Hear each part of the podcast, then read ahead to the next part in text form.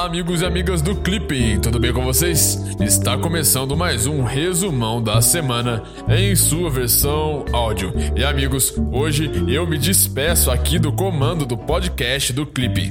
Muito obrigado pela sua audiência durante estes dois anos. E agora eu passo o bastão para a Ana Clara, que vocês já conhecem lá do canal do YouTube. Então, um grande abraço, tchau!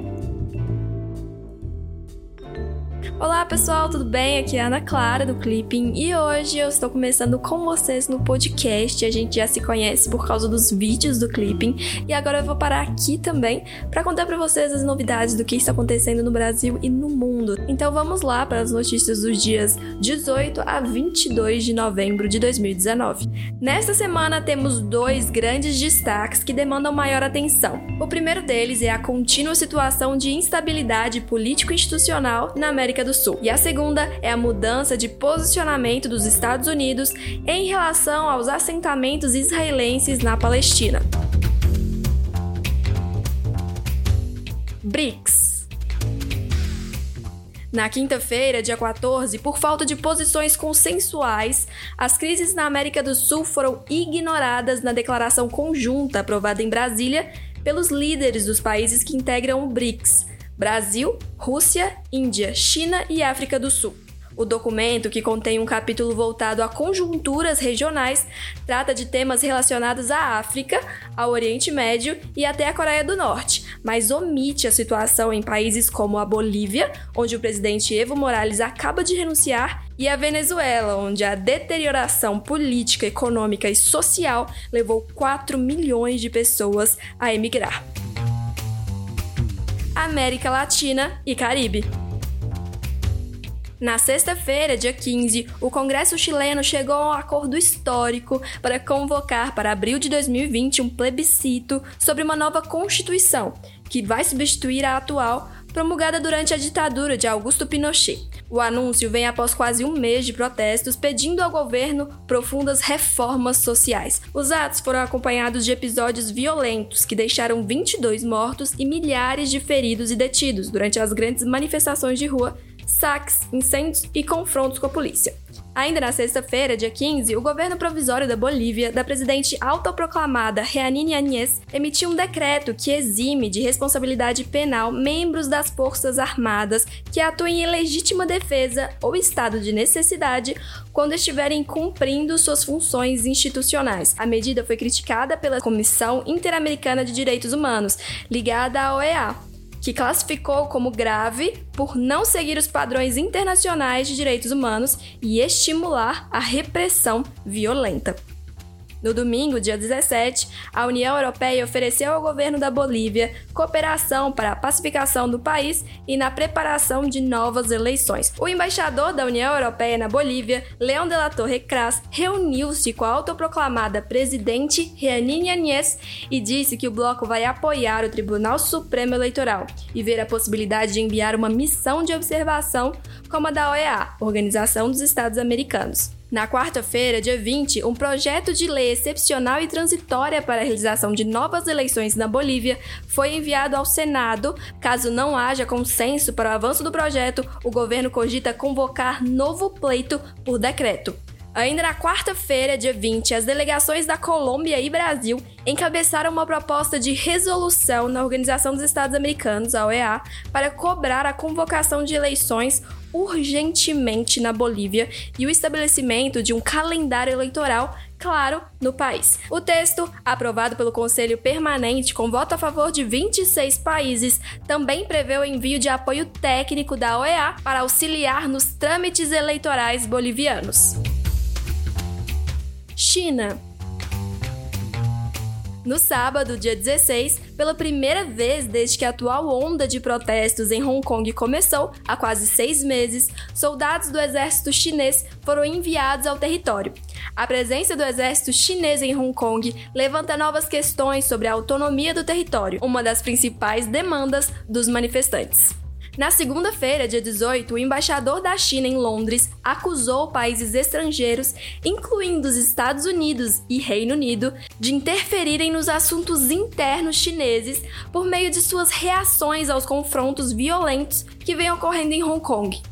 E vale lembrar, Hong Kong, polo financeiro asiático, foi devolvido pelo Reino Unido, seu antigo governante colonial, à China em 1997, mas desfruta de certo grau de autonomia conforme a fórmula Um País dois sistemas, acordada no tratado firmado entre o Reino Unido e a China, que prevê a manutenção desse sistema por 50 anos. Estados Unidos. Na quarta-feira, dia 20, o presidente dos Estados Unidos, Donald Trump, exigiu que a China faça mais concessões se for para as duas maiores economias do mundo concluírem a primeira fase de um acordo comercial. Órgãos de imprensa dos Estados Unidos informaram que Washington quer que Pequim adote medidas estruturais abrangentes, como, por exemplo, a proteção dos direitos de propriedade intelectual, antes de concordar com o pedido do lado chinês para a redução de algumas tarifas. Oriente Médio.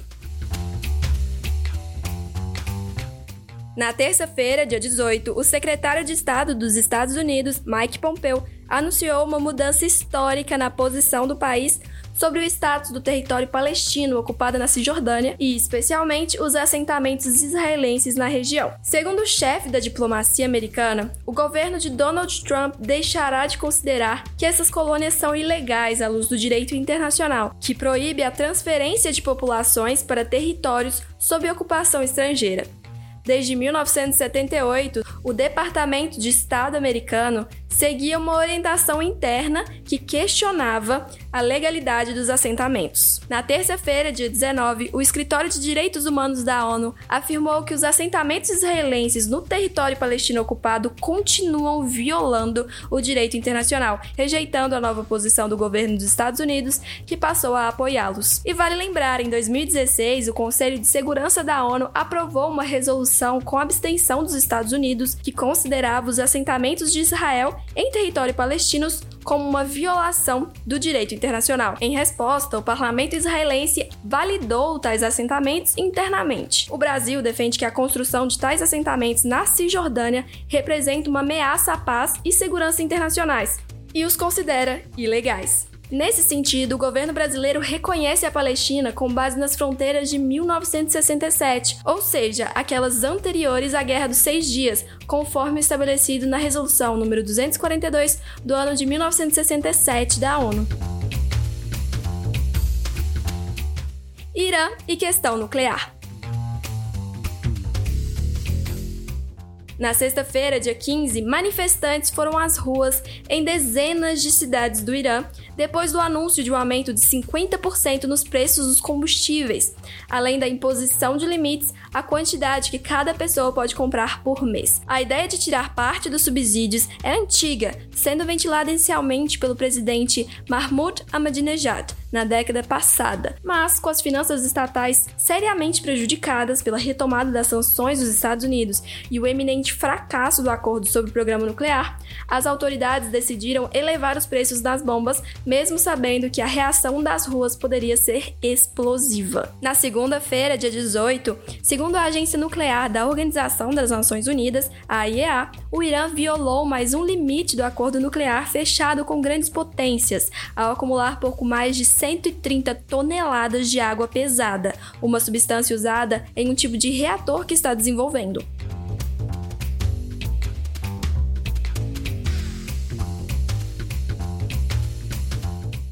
Ásia.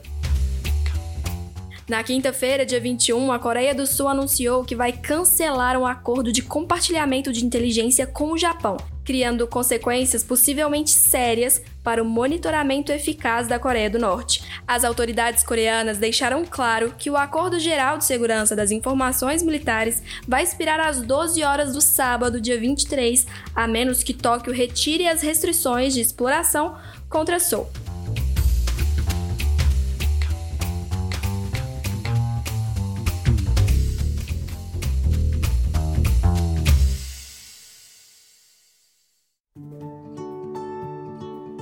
É isso, pessoal. Eu espero que vocês tenham curtido meu primeiro podcast aqui no Clipping. E semana que vem nós nos encontramos aqui de novo com mais um resumão da semana. Até lá! Tchau, tchau!